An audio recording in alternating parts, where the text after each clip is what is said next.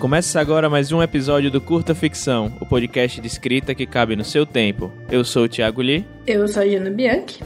Eu sou a Paula Siviero. E hoje nós vamos falar sobre reescrita. Um tema bem, bem legal aí que acho que a gente nunca falou. A gente deve ter tangenciado em outros assuntos, né? Uhum. Mas a, a reescrita, né, reescrever o texto, é parte muito importante do processo de criação e lapidação das histórias. Tem gente que faz isso constantemente durante o processo de escrita, tem gente que faz só no final. E reescrever pode envolver apenas, sei lá, pequenos ajustes, ou simplesmente achar as melhores palavras, dar aquela limpada no texto, tirar pronomes, verbos repetidos. Mas também pode significar jogar metade do manuscrito fora para mudar toda a trama, incluir ou excluir personagens, reduzir subtramas para que o número de palavras se encaixe no que a editora precise, por exemplo. Bom, pois é, só o autor ou autora sabe o quanto de esforço e de tempo cada palavra colocada no papel exige, né?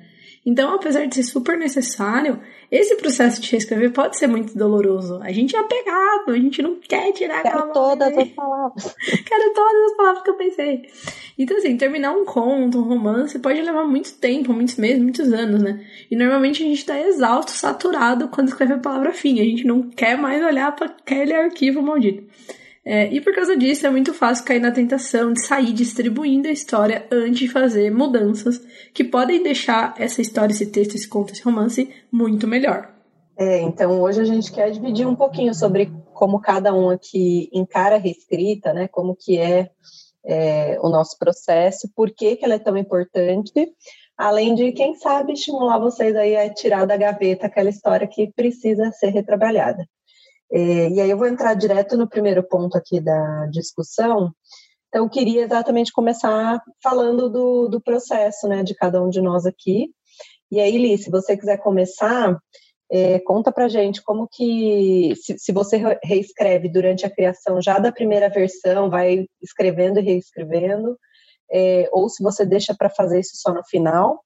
É, e de repente até aproveita para contar como foi no último livro, na última história que você publicou e o que, que a reescrita acabou mudando no, no resultado final. Eu normalmente sempre que eu falo alguma coisa sobre meu processo de escrita, eu exemplifico aqui sobre o Homem Vazio. Porém, tem uma história nova, Sim. Cada que eu vou dar o jabá no final. Eu ia até falar, eu, eu tava aqui só esperando ver se ia falar disso.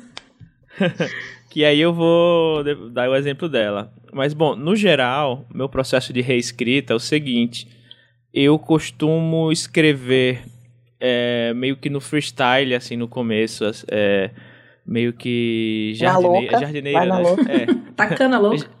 É jardineiro, né? Que escreve sem planejar no começo. Uhum. Isso, eu começo bem totalmente jardineiro.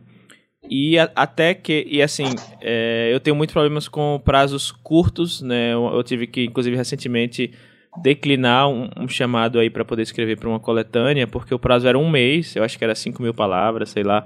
E aí eu falei, olha, eu, eu não vou conseguir fazer algo na qualidade esperada em um mês, com 5 mil palavras, porque meu, meu processo de escrita é justamente é, é começar a escrever no, no, no freestyle, na louca, e, e assentando os personagens e, e, a temática, né, a trama na minha cabeça, até que alguma hora eu tenha alguma, alguma, alguma influência externa me faz pensar, ah, é isso que eu preciso para minha história. E aí eu vou lá e normalmente eu dou uma lida no que eu fiz e escrevo tudo de novo. Mesmo que eu aproveite, sei lá, 90% das coisas, eu reescrevo tudo de novo para poder ir, ir, modificando a forma que eu, que, eu, que eu faço. Foi assim no Homem Vazio. Eu, eu tinha escrito, sei lá, acho que umas 10 mil palavras do Homem Vazio e aí tive um, um estalo assim na cabeça, uma epifania, falar, ah, já sei o que é que eu quero fazer.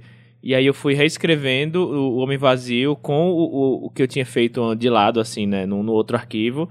E reescrevendo já com essa, esse novo, essa nova ideia na cabeça, né?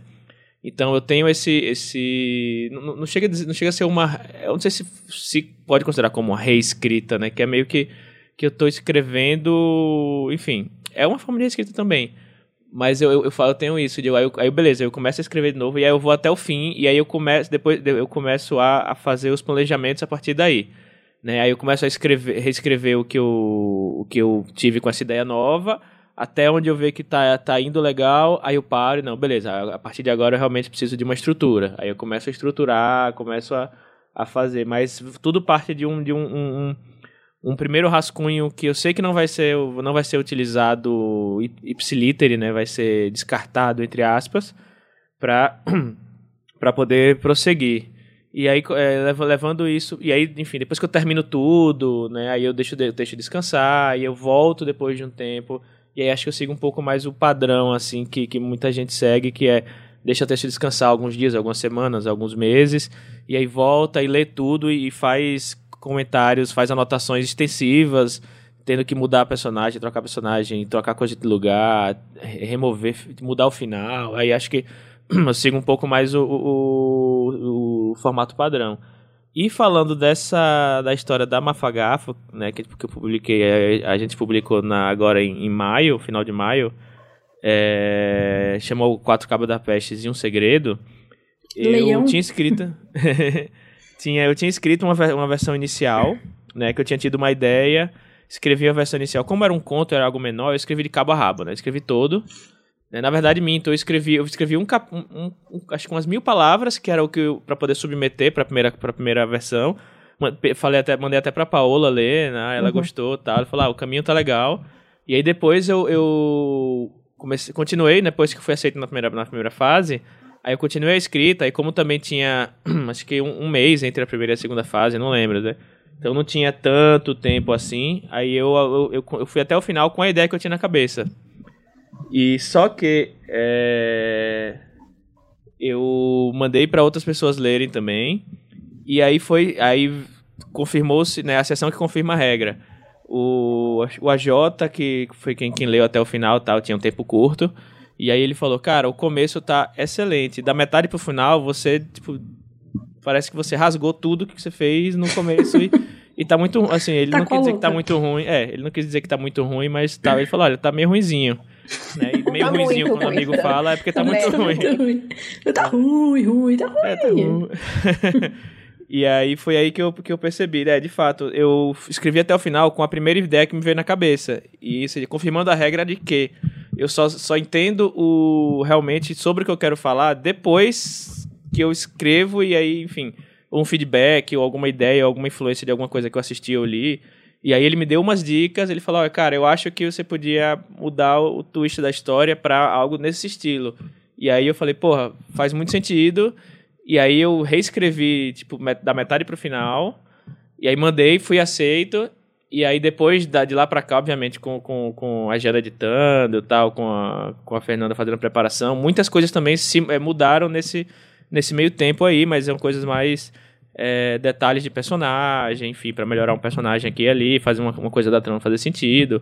Mas acho que meu, no geral aí o que eu posso tirar é, eu costumo escrever uma coisa, tipo, um tiro só, e, e, espero vir alguma coisa que me faça validar ou invalidar essa, essa ideia e vir com algo melhor para poder continuar a escrever. Pelo menos eu acho que esse é o meu processo de reescrita.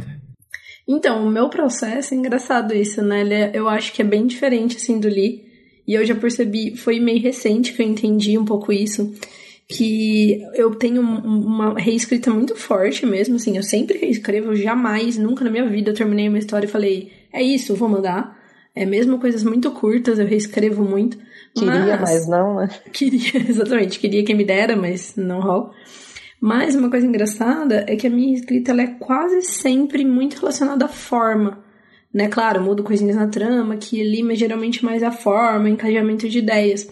E justamente porque eu tenho um processo um pouco diferente do Lee de colocar as coisas no papel. Eu acho que eu faço uma reescrita mental, que é engraçado, né?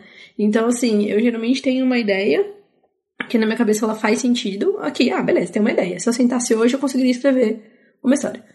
Só que antes de eu, de eu sentar para escrever essa história, eu já percebi que se eu deixar uns dias, geralmente uma semana, uma semana e pouco, pensando naquilo ativamente, né, claro, e principalmente falando sobre isso com outras pessoas, então, tipo assim, ah, Paula, tem uma ideia aqui, aí eu começo a falar com ela, aí eu vejo que quando eu vou explicar falta algum elemento para conectar duas coisas, aí eu, putz, tem que pensar nisso, eu vou desenvolvendo. Nesse tempo eu vou reescrevendo a trama maior, assim. Então, tipo, o Lee falou, por exemplo, ah, o final tava estranho da trama. Geralmente, essa parte para mim já passa antes de eu começar a escrever, porque eu já falei com alguém. E aí a pessoa fala, não, ó, acho que não tá funcionando isso. Eu mesma percebo que não tá funcionando e tudo mais. Aí, a parte ativa da minha reescrita mesmo acaba ficando mais pra versão final da trama, né? É claro que, assim, acontece direto, de, ah, escrever uma história e alguém percebe um furo, alguém percebe uma coisa que não ficou muito bem explicada, e aí, obviamente, eu vou lá e mudo no processo de reescrita, né? Mas eu acabo mais focando na forma. Eu sinto muito que é, eu tenho um... Quando eu escrevo da primeira vez, é um texto mais... É, não sei nem como categorizar. É um texto mais simples, é um texto mais menos é como se fosse uma escultura tipo assim então é uma é, ele já tem uma forma da escultura que eu quero fazer por exemplo né se fosse nessa metáfora da escultura mas ela ainda tá bem grosseira. E aí quando eu faço uma duas três reescritas eu vou quase que como pulindo a parte da prosa mesmo né? E eu acho que isso obviamente tem muito a ver com estilos de escrita. Então ultimamente não não foi sempre mas ultimamente eu tô tentando trabalhar mais a prosa, trabalhar mais a forma mesmo do texto, né? As palavras que eu escolho e tudo mais. Então, esse processo para mim é mais fácil, porque assim, se eu for tentar colocar cada palavrinha no lugar, né? Como a gente falou na, na introdução do, do podcast, uhum. já na hora em que eu tô colocando a história no papel, eu não consigo avançar. Eu não sei, eu acho que isso tem um pouco a ver também com cada pessoa é, com como você encara seu próprio trabalho. Eu tenho muito, tipo, sou uma pessoa perfeccionista. Então, se eu me deixar levar pelo perfeccionismo, eu não avanço. Então, tipo assim, ah, essa frase não tá exatamente boa. Óbvio que não, sabe? Ela, primeiro que nunca vai estar tá exatamente boa. Segundo que, é, se eu for depender de eu chegar no mais próximo do que aquela frase pode ficar na hora que eu tô escrevendo, eu não consigo avançar. Né? Até porque, assim, às vezes a gente sabe que tem. Eu sinto muito isso. Às vezes eu escrevo uma parte, um parágrafo e falo, puta, a ideia tá até que boa aqui, mas tem alguma coisa que não tá rolando. Aí deixo ali. Depois, numa outra leitura, eu tenho, putz, ó, dá pra usar essa palavra aqui, vai fazer essa diferença e tal, né? Então eu tenho um pouco disso de é, colocar no papel uma primeira versão da história pouco polida, porém essa, a história em si já foi mais pensada de antemão. Então eu sei que eu não vou mudar grandes coisas da história, menos que, obviamente, seja um furo muito grande que eu não vi. É, e aí depois eu tenho essa parte da, do polimento. E, inclusive, isso eu acho que eu percebi muito isso, eu acho que eu entendi, fiz essa autoterapia aí do, dessa, desse processo, principalmente depois que eu comecei a escrever em inglês, porque como o inglês não é minha língua nativa, né, e eu sei que tem, é muito mais fácil do meu texto em inglês estar tá bem quadrado quando eu coloco ele no papel, porque, né, não, não uso com tanta frequência quanto o português, eu comecei a prestar mais atenção nisso, né? Então, a primeira vez que eu escrevo alguma coisa em, português, em inglês, eu sei que aquele inglês está totalmente quebrado, sabe? É, tanto em termos de erro de inglês mesmo, quanto em frases que estão mal estruturadas, tal, porque a gente não tem a naturalidade do idioma. Então, eu comecei a perceber isso, que eu precisava dessa fase da reescrita mesmo, né? É, isso é em geral, assim. Lobo de Rua eu acho que é um caso muito particular, porque foi um texto que eu escrevi. Baixou é, o Santo e... Lobisomem. Oi? Baixou o Santo Lobisomem. Baixou o Santo Lobisomem. Não, mas o que é engraçado do Lobo é que eu acho que, como eu amadureci em termos profissionais e também passou muito tempo desde a primeira até a última versão, essa reescrita já é fruto disso. Que eu acho que é uma outra coisa que a gente pode falar em outro, em outro momento, sabe? Então, é uma reescrita que não era tão relacionada assim, ah, eu tô fazendo um trabalho consistente com esse texto e eu preciso reescrever, que é o que eu faço com todo o texto. Foi uma coisa mais assim, tipo, ah, legal, escrevi faz tempo, vejo coisas interessantes nesse texto, porém tem coisas que eu já não acho que tá mais legal, entendeu? Uhum. Então foi mais ou menos o processo que aconteceu entre eu escrever a primeira versão, que foi a que a Paula leu, lá pela primeira vez, né? Lá no grupo, no, no Clube de Autor de Fantasia, até a última versão que saiu pela Dami, que para quem leu naquela época, independente da Dami, sabe que tem bastante diferença, inclusive o começo é totalmente diferente. Né? Então, engraçado isso. Tem vários tipos de reescrita. Eu tenho uma, uma, uma dúvida aí, Jana. É, na verdade, um comentário, né? Que eu queria saber como é para você. Eu percebi que, assim, no geral, eu tenho muito. Tipo, sempre que eu vou escrever uma história, quando eu paro pra perceber de onde surgiu essa ideia, eu percebo que a ideia surgiu, sei lá, tipo, meses atrás. Por exemplo, quando eu fui escrever agora o, o, o, o Conto da Mafa eu lembro que eu não, eu vou, vou, fazer uma, uma a, a, livre associação aqui, não necessariamente é o que, o que aconteceu. Por exemplo, lá, sei lá, em 2018 eu tava jogando um jogo de videogame que ele tem uma pegada meio. aquela pegada meio Battle Royale, né? Várias, várias, vários jovens juntos num lugar fechado e, e tem alguma coisa acontecendo, eles acabam, eles, tipo, tem um inimigo, eles vão se matando. E eu falei, pô, eu queria escrever uma história no estilo Battle Royale, nesse estilo, tipo, e aí, no nada, eu falei, pô, vou fazer um Battle Royale ambientado no Brasil. E aí começou a ter várias coisas de crise política no Brasil. Eu falei, ah, vou fazer uma história em que um, um, um miliciano é, tá, tipo, tá, tá fazendo algum plano, não sei o quê, e as Olha pessoas estão se matando, enfim. Não, não tô chutando, não tem nada a ver com, com, com, com o conto. Não, e aí, tá falando, e às vezes vai falando. Não, e aí eu pensei, não, já, e aí depois de um tempo eu comecei, não, vou fazer algo então ambientado no Nordeste. E aí eu começo a mudar o que a história era um Battle Royale virou agora uma trama no Nordeste com uma, um inimigo, só que aí o cara, onde é que eu vou colocar fantasia nisso? Isso aqui, tipo, é o que vai acontecer na minha cabeça, e sonho, e coisa que eu leio, e coisa que eu vejo na TV, e notícia, e livro que eu leio. E aí quando eu vou ver, tipo, essa história, ela sai, assim, pelo menos a ideia natural, parece, é, parece que surgiu um, um estalo e apareceu, mas na verdade, é, tipo, veio de meses atrás, até às vezes mais de ano. Não sei se Talvez Lobo de Rua, como você falou, que é algo meio atípico, mas será que alguma coisa já não estava fervilhando na sua cabeça há muito tempo? Não, acho que total. Eu sinto muito isso com ficção curta, até hoje mesmo, assim. Mesmo. Às vezes eu tenho, por exemplo, nesse caso, agora eu tô escrevendo uma história que eu tenho uma premissa, eu tenho um. Como chama? Um prompt, né? Porque é pra uma antologia. E eu tenho um prazo, tudo. Então eu tive que sentar e falar: não, essa história tem que sair, porque eu preciso escrever dentro do prazo. E mesmo isso, é, eu peguei conceitos, contextos, assim, que já estavam fermentando, né? Eu sinto muito isso, assim, direto. Eu tenho. Eu penso, putz, aquela, aquela ideia que eu tive, eu conseguiria usar nesse caso, sabe? Então eu tenho um pouco disso também. Eu, com certeza essa história vai se formando. Eu, sim, sei lá, nunca penso exatamente, totalmente do zero. Tipo, ah, sentei aqui agora, tive uma ideia e é nóis, entendeu? Então eu acho que isso é um pouco disso que eu te falei da reescrita reescrita mental, sabe? É, não, eu, eu também, assim, isso super faz sentido para mim. Acho que as ideias vão se, se aprimorando, e aí, ouvindo os processos aí do, do Lida Jano, eu acho que eu tenho alguns elementos que, né, tem, que os, vocês dois têm, mas tem algumas coisas que eu sei que são erradas, mas eu não consigo não fazer, sabe? Então, é, para mim, assim, eu sempre reescrevo durante o processo, e às vezes é uma reescrita que é meio inútil, porque é uma questão de, tipo, mudar palavras. Então, por exemplo, eu estou escrevendo. Quando eu vou retomar a história de novo, eu normalmente eu releio o capítulo anterior, meio que para entrar no clima ali do, do livro. E nesse momento que eu releio, várias vezes eu perco um tempão, tipo, mudando palavrinhas, coisas que é, não vão mudar. Acho que é uma forma minha de procrastinar também, porque daí eu sei que em breve vai chegar o um momento em que eu vou ter que escrever as palavras que ainda não, não existem e que exigem um esforço mental bem maior. É, então, eu, no geral, reescrevo bastante durante o processo.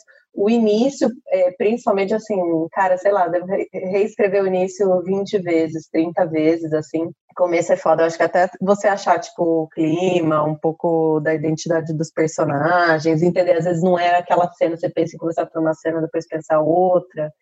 Então, o começo eu acho que é uma coisa bem foda. Inclusive, várias vezes eu acho que meus textos são muito melhores no começo do que eles são no final. Tipo, fica muito mais corrido no final e tal, porque eu tomo bem mais tempo para reescrever o início. É, e no caso da Maga Josefa, por exemplo, é, eu, re, eu reescrevi o livro todo, assim, várias vezes. Eu acho que a primeira etapa, eu tinha uma lista, assim, de, das criaturas que eu queria tratar e tal, e aí eu fui escrevendo meio que um conto de cada um, mas, por exemplo, não existia ali a linha que ligava todos esses contos.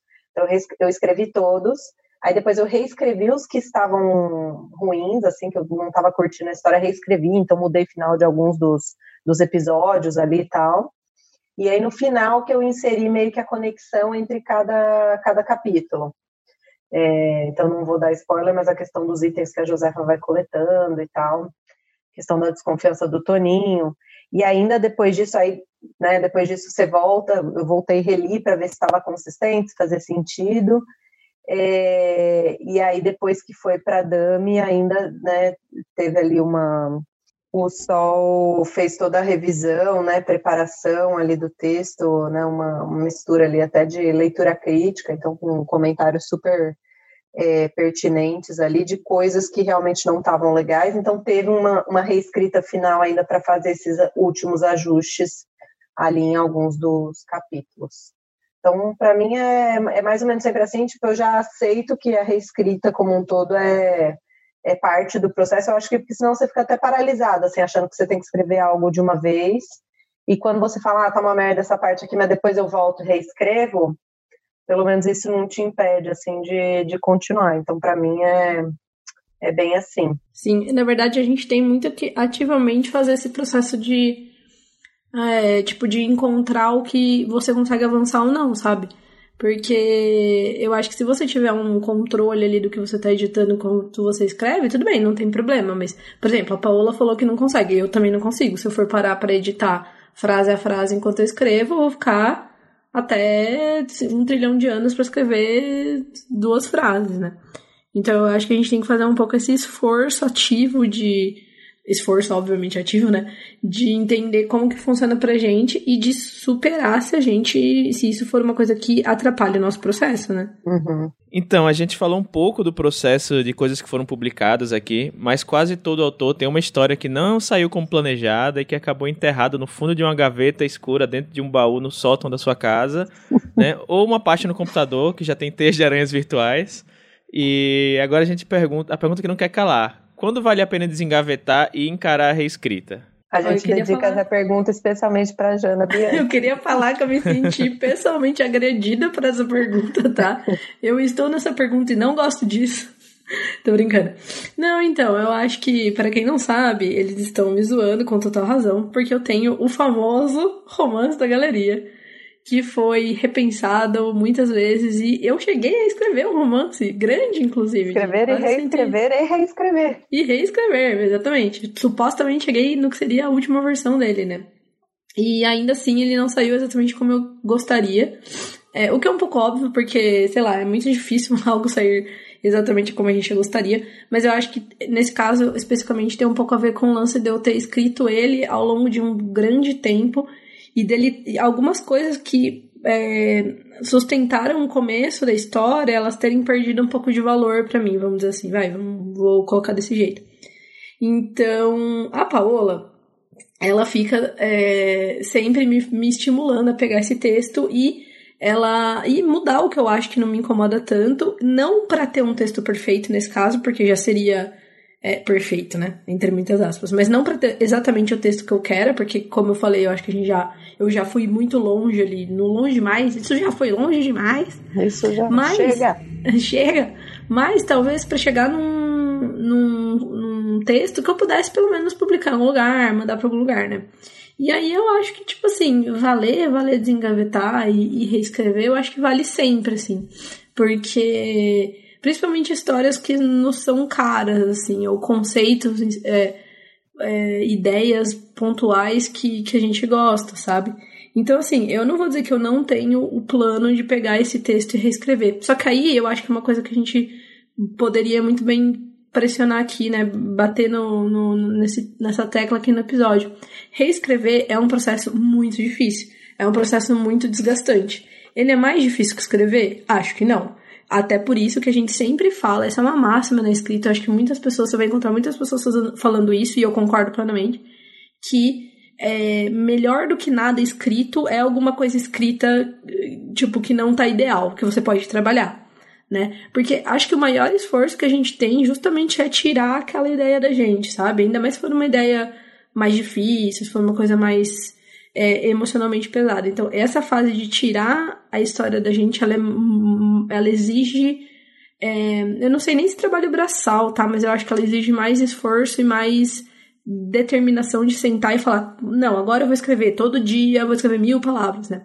O processo de editar, eu vejo muita gente falando que ele é um processo chato, é real, assim, é um, é um processo um pouco mais um, tedioso, assim, porque acho que você já sabe a história, você, que nem a Paula falou lá, né, a gente falou na introdução, a gente já não aguenta mais olhar para aquele texto, a gente já trabalhou com ele tantas vezes que, sei lá, a gente já quer ir para outras ideias, a gente tem outras ideias, sabe? Tipo o D&D depois do final do Game of Thrones, que eles já não queriam mais fazer Game of Thrones, já fizeram aquela lambança. Então, então eu acho que que a gente, o processo de escrita, de reescrita, ele, ele é um processo chato e tal, mas ele é um processo mais fácil do que escrever.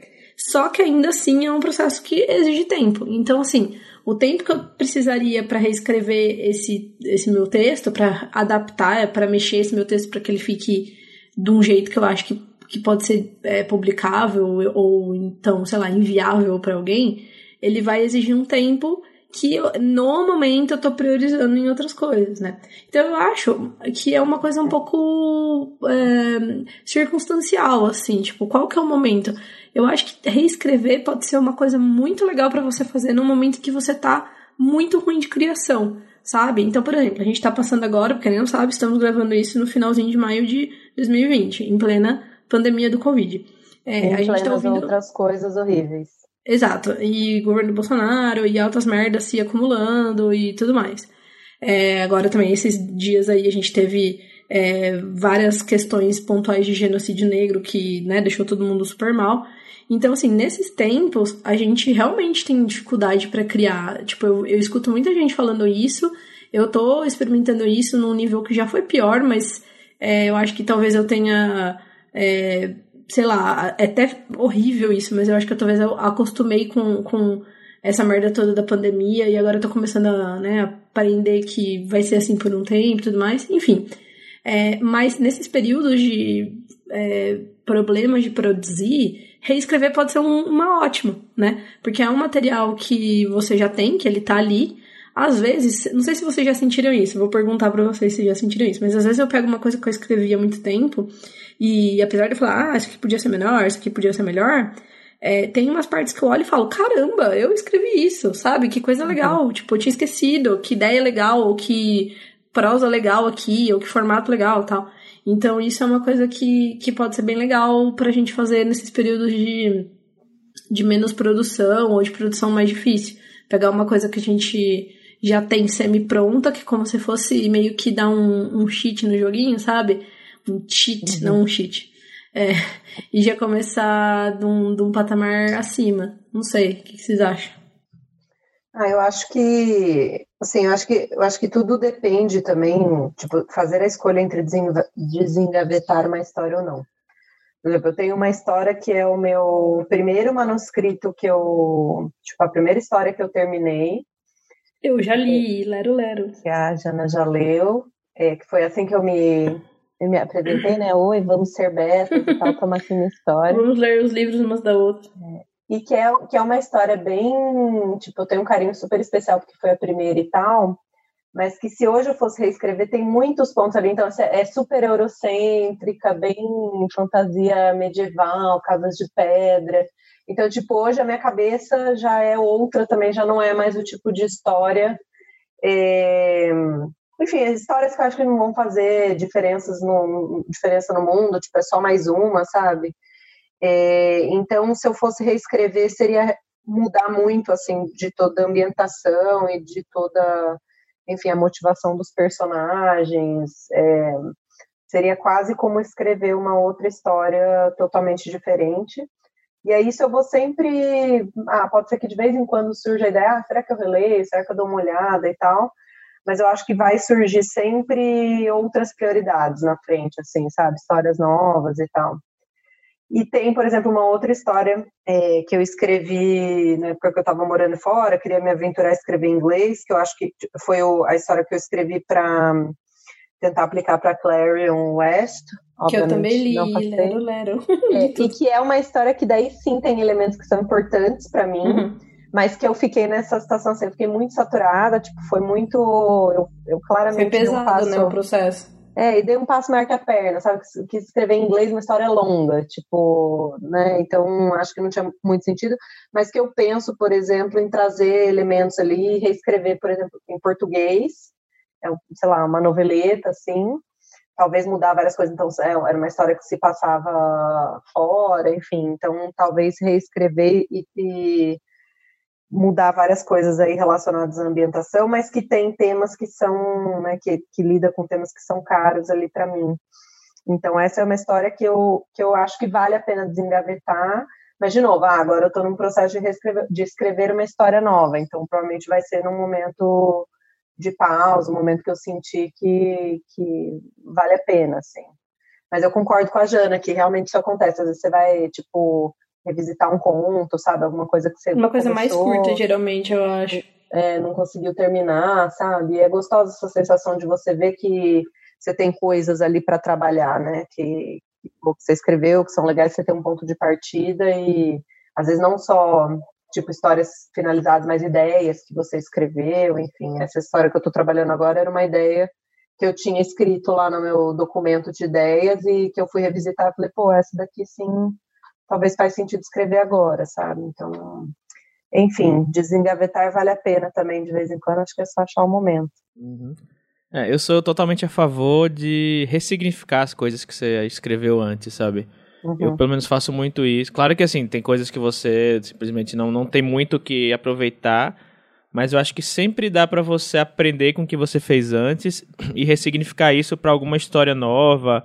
Às vezes você muda, uh, tipo, você só lê, se inspira em alguma coisa que você, poxa, eu tive essa ideia bacana, que por N motivos não deu para continuar, mas dá para eu pegar talvez a essência disso, um personagem e fazer uma história completamente diferente, mas tendo um, uma inspiração naquilo que eu fiz antes, né? Porque às vezes, às vezes você é uma, é uma ideia que você teve, mas não desenvolveu bem às vezes é um personagem legal, é um conceito legal, enfim, que você consegue, é, munido de, de, de, de, ferramentas novas que você aprendeu, que você absorveu nesse meio tempo, e fazer uma coisa, uma coisa nova, né?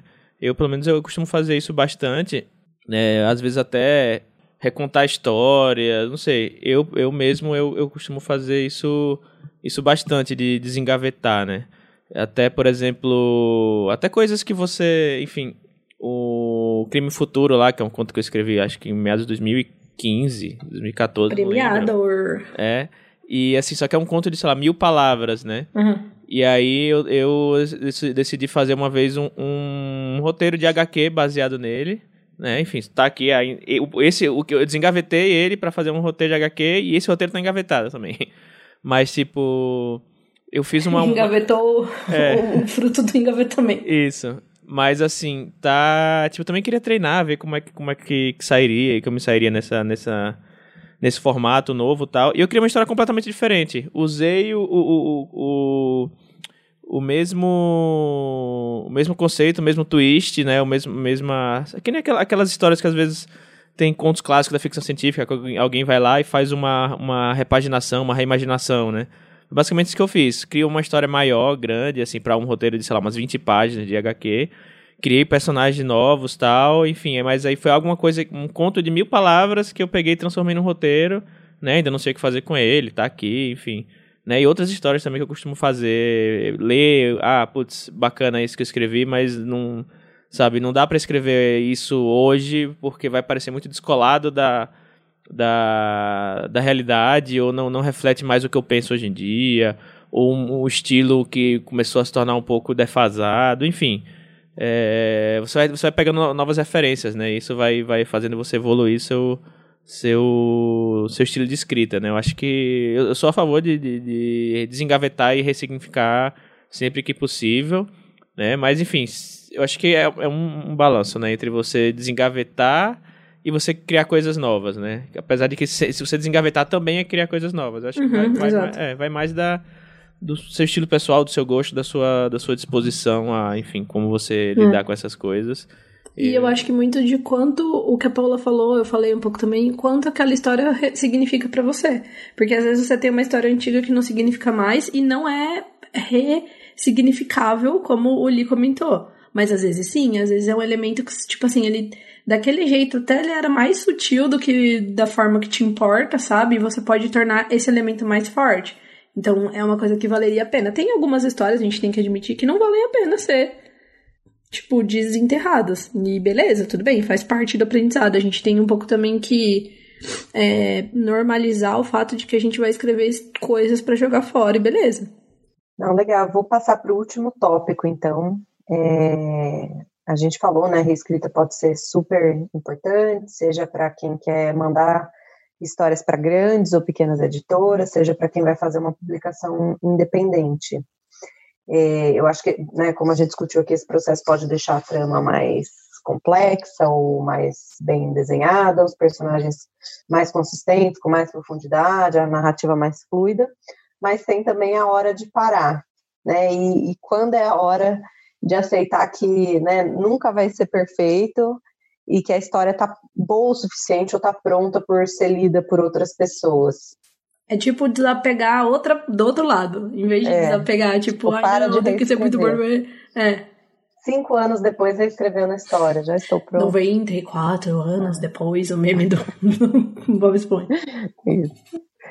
Eu acho que esse é um, esse é um ponto bem, bem complexo. Acho que cada um vai ter sua própria resposta e ainda assim não vai ser uma resposta definitiva, né? Eu acho que é uma questão de você ser validado. Assim, é uma questão de expectativa, primeiro, antes de tudo, né? Se sua expectativa uhum. é tirar alguma, alguma ideia, algum pensar, algum sentimento da cabeça e colocar no papel.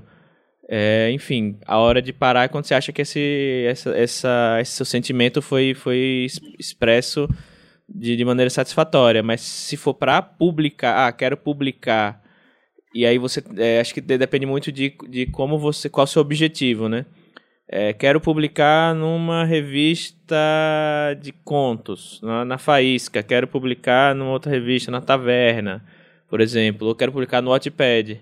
É você ver o, o, que é que o que é que é publicado de maneira similar e ver como você como seu sua história ela se compara, não não querendo fazer comparação assim do que é melhor, que é pior, mas como ela é, se encaixa nesse, nesse ecossistema aí de histórias, né? E, e, e, tentar validar ela com alguém que entenda, enfim, alguém que já alguém que escreve, ou algum amigo seu que entende, ou alguém que é leitor, enfim, contratar um leitor crítico.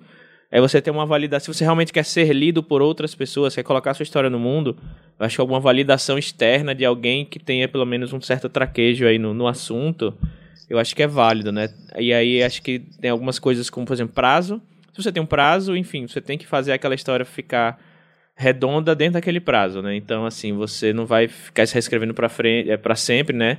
E aí você. E aí eu, eu até vou dar um, um, pulo aqui que, por exemplo, se você tem, sei lá, tem questões com autoestima, e tipo, ah, não sei se tá muito bom, enfim. Acho que um, dá para tentar fazer aquele, sabe, eu não eu já tenho, sabe? Vou jogar isso aí. Tipo, difícil. Se for uma, uma, um local de submissão sério, né, e respeitável, né? As pessoas não vão, vão te responder falar, sua história tá uma merda, desista de escrever, sabe?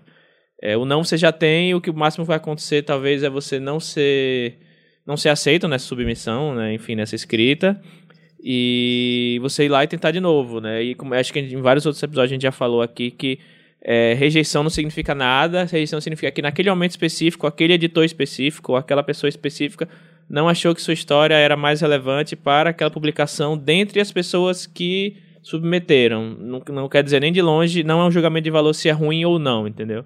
E... Uhum. É, isso não é uma passada de mão na cabeça, não. Isso é um fato fatídico, numérico e estatístico, né? É, até esses dias mesmo eu tava lendo um compilado de estatísticas da Fantasy and Science Fiction, né? Que é uma revista fodona. E o cara falou, ah, numa temporada que eu recebi 900 contos. Ele falou, eu recebi 100 contos é, para 10, que ele ia publicar alguma coisa assim. Ele falou que ele recebe, ele, eu recebi 100 contos, e desses 100 contos eu tenho certeza que as pessoas vão publicar em revistas foda, vão ganhar prêmio, vão vir esfregar na minha cara, e elas vão estar certas. Porque não tem espaço para 100 contos. Então eu acho que isso é muito importante, porque às vezes parece um pouco auto, autoajuda barata. Tipo, ai, ah, mas na verdade seu conto é bom, continue. Mas não é, é, uma, é um fato fatídico, né? Uhum. Tipo, a gente sempre pode melhorar, a gente sempre pode é, nunca tem que achar que aquilo tá certo e não mexer nada nunca, porque isso também é, não leva a lugar nenhum. Mas também a gente tem que ter um pouco, aprender um pouco a separar isso de uma rejeição pontual de uma obra do ah, eu não presto para isso, não sirvo para isso. Acho que foi um bom ponto ali. Desculpa até a interrupção, mas que eu acho que é importante. Uhum. Não, Posso não. interromper a interrupção também? é que nem desengavetar, engavetar o engavetamento, é. né? Isso. É, não, e eu acho que o contraponto a isso, eu sei que a Jana falou, é, mas eu acho que a gente também vai ao longo do tempo aí é, amaciando também, sabendo é, levar de uma forma cada vez melhor as críticas que a gente recebe. Então, é, às vezes é o que a Jana falou, ah, não significa que não dá, não dá para melhorar. Eu acho que é natural que ah, no começo a gente escreva coisas que ainda não estão prontas, que a gente vai reler Tipo, coisas que a gente escreveu logo no começo, eu falar, putz, hoje, tipo, consigo fazer coisas é, que eu julgo que são melhores, né? Então, assim, é muito importante estar aberto às críticas, porque cara, é, os nossos textos são ali os nossos filhos, tem tipo muitos dos nossos medos, dos nossos traumas, dos nossos desejos, dos nossos sonhos, tipo, colocados ali na, na, nas palavras, né? Eu acho que é muito diferente, por exemplo, você receber, tipo, ah, uma crítica do trabalho, da planilha que você fez no trabalho, sabe? É uma coisa.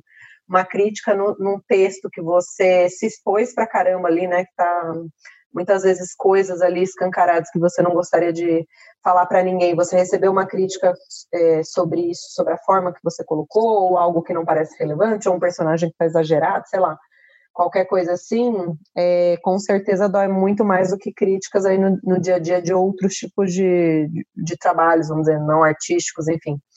É, mas eu acho que a gente aprende também a absorver o que faz sentido porque é isso, né? Pode ter, você vai ouvir críticas diferentes de pessoas diferentes. Então, como ele falou no começo, depende do que, que você quer passar com aquela história.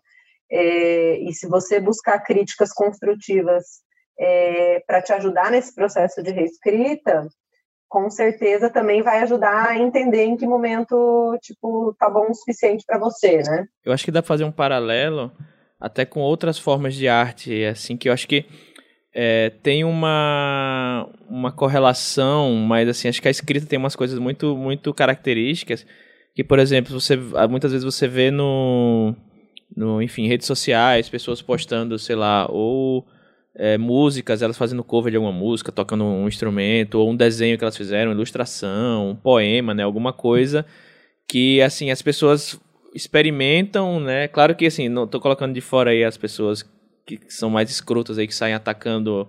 Ah, você não escreve bem, sai daqui, ou, desculpa, você não, não, não desenha bem, sabe? Que são que atacam de forma, de forma agressiva. Estou colocando, obviamente, as, as pessoas que, enfim, elas, muita gente é, experimenta por aí e, e, joga no mundo aí sua, suas criações, às vezes de forma despretensiosa mesmo, assim, ah, desenhei um negócio aqui, mas não sou nem, nem ilustrador nem nada, só desenhei alguma coisa, ou sei lá, criei, criei fiz alguma criação aqui e eu acho que tem muito menos ego no que quando você vem para escrita. A escrita ela é muito. No, no, e aí eu não sei dizer o porquê, se é algo que parece um pouco mais. que as pessoas são detentoras do conhecimento, ou algo que, que é, parece mais. Ainda tem um pouco dessa, desse preconceito da, da erudição. Ah, quem escreve precisa. Uhum. Sabe? Às vezes tem muito mais o ego tá tão intrínseco aí na, na escrita que as pessoas é, não aceitam rejeição ou enfim, elas, são, elas se sentem mais cobradas, ou elas cobram mais outro. Não sei dizer que, que eu acho que se a, se a gente conseguisse universalizar um pouco mais essa questão, né, a gente conseguisse deixar mais claro quais são os, os parâmetros para se, se julgar uma, uma história, uma obra ou não. Você vê que toda qualquer um pode, sei lá, tentar aprender, ah, vou tocar um violão aqui, ou vou desenhar um negócio por uhum. diversão, sabe? Mas é muito difícil você ver alguém falar, ah, vou escrever um texto por diversão, né, escrever assim, publicar e receber um feedback assim publicamente, enfim, trocar experiência e outras pessoas, ah, vou tentar também, enfim, e, e diluir esse ego aí que se tem de ah, escrever uma coisa aqui ou guardar sete chaves aqui, enfim, só não sei, não sei como, como dizer, não sei se eu estou tentando passar o que, eu, o que, eu quero dizer, assim, existe um, um negócio de, de, ego, assim, de, de, intrínseco à escrita que eu acho que seria muito legal se fosse, se isso um tempo consumisse, como eu vejo, por exemplo, em outros tipos de hum. arte, talvez. Uhum. É, um pouco até do que a gente sempre fala né, de arte ser. De, da escrita ser a, ter esse paradoxo de ser a arte intocável e não sei o quê, e ao mesmo tempo um negócio mais baixo e tal. Acho que isso realmente também acho que a gente tem que tratar isso mesmo.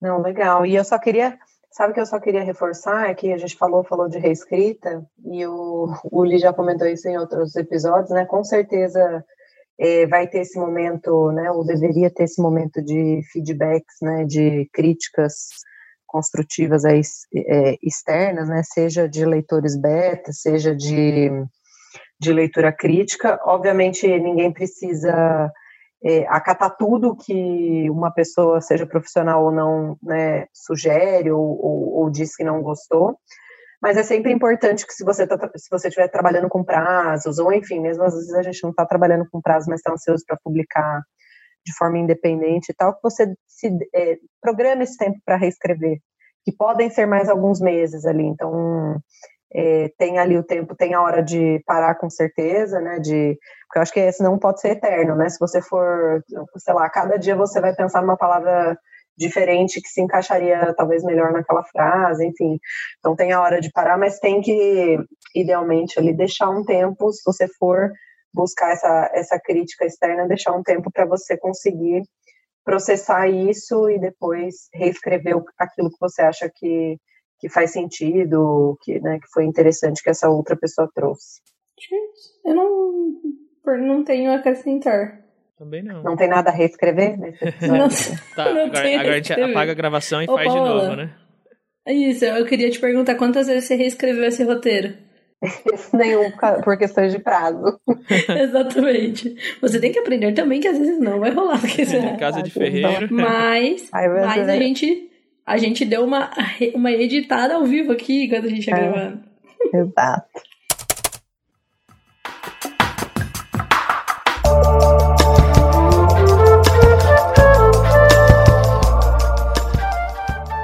Com isso, então, a gente finaliza aqui esse episódio, né? Conta pra gente aí qual das dicas que a gente deu foi mais útil pra você, como é o seu processo de reescrita, como é que você usou a reescrita ou não, né? Nos seus contos, nos seus livros tal. Conta aí que a gente quer saber, que a gente quer compartilhar esse conhecimento aí.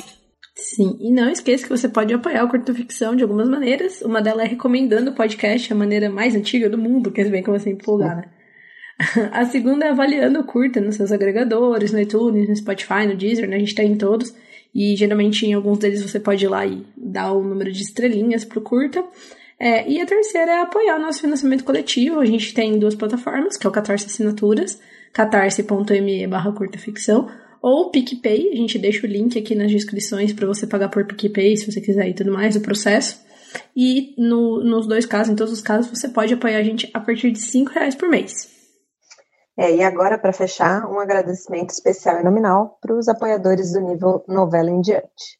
A J. Oliveira, Alessandra Silva Rocha, Amanda Martins, Amanda Pina, Ana Lúcia Merege, Ariel Aires, Beatriz dos Santos, Brena Gentil Rezende, Bruno Miller, Caio Henrique Amaro, Carol Vidal, Caroline Fronza, Conte Histórias, Daniel Renatini, Danilo Henrique, Danina Fromer, Diana Passi, Diego Tonin, Di- Diogo Toledo, Ednei Pim, Érica Jude, Fabiana Ferraz Nogueira, Fernanda Castro, Gabriel Mar, Ian Fraser Lima, Israel Pinho, Jefferson Ferreira, João Marcelo Leite, Jonathan Marques, Jonas Furtado Dias, Karen Álvares, Kian Jabi, Leonardo Álvares Franco, Luiz J. Lune Walker, Marcel Breton, Marco Sanches, Mário Castro, Maiara Barros, Pacha Urbano, Petrônio de Tílio Neto, Plutão Livros, Rafael D'Abruzzo, Rafael Labate, Raiden de Oliveira Fernandes, Renan Bernardo, Renan Santos, Renan Gomes Barcelos, Rubem Maia, Rubens Travassos Augusto Filho, Samuel Muca, Santiago Santos, Simone Paulino, Sofia Osório, Thaís Messora, Thales Freitas, Tiago Ambrosio e Tom Borges. Muito obrigada, gente. Isso aí. Obrigada, pessoal. Eu sei que tem alguns episódios aí que acho que a gente não fala a lista de, de apoiadores, porque, enfim, Ah, é verdade. tem, tem tido algumas. Tipo, tem, a gente tem tido vários episódios hora de, de pandemia, episódios com entrevi outras entrevistas, enfim. A gente acaba não falando. Gente, vocês me dão, dão licença pra gente que assim, tá tendo apocalipse, entendeu? É. É, mas, enfim, a gente agradece a todo mundo. E vamos ao jabá, então. Paola, começa aí você. Beleza, então o meu é o mesmo de sempre, o Alto da Maga Josefa, que vocês encontram aí em todas as livrarias digitais, em formato e-book. E vocês também me encontram no Twitter, arroba Paola Siviero, Facebook anda meio as moscas, mas estou por lá também. É, e no Instagram também, Paola Siviero. Isso. E agora, finalmente, eu tenho um, um jabá novo. Né? Não vou só falar aqui no É, Viva uma coletiva. Não vou só Foi umas palminhas aí. É, você mesmo. Homem-Aranha olhando pro Homem-Aranha, né? Uhum. e, e é o conto da Mafagafa de, de maio, né? Que chama Quatro Cabras da Peste e um Segredo.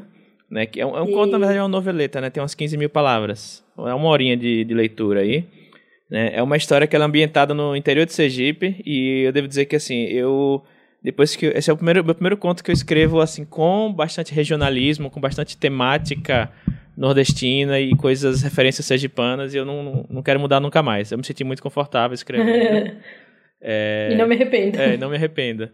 né? E é um conto que é, é, tem bastante suspense, tem bastante referência é, a, a, música nordestina, te, temática nordestinas e, e, basicamente a história de, de, quatro amigos que eles precisam é, para quitar uma dívida, eles têm que investigar um hotel que é gerenciado por um gringo né, no interior de Sergipe e tem muita tensão, muita, muito suspense, muito mistério.